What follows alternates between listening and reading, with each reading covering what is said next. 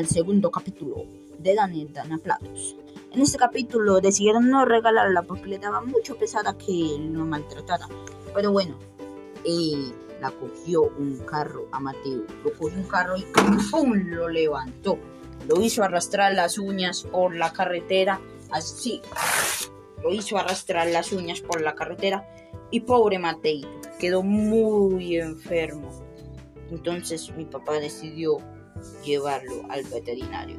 ¿Quieres saber qué pasó? Descúbrelo en el quinto, en el cuarto y penúltimo capítulo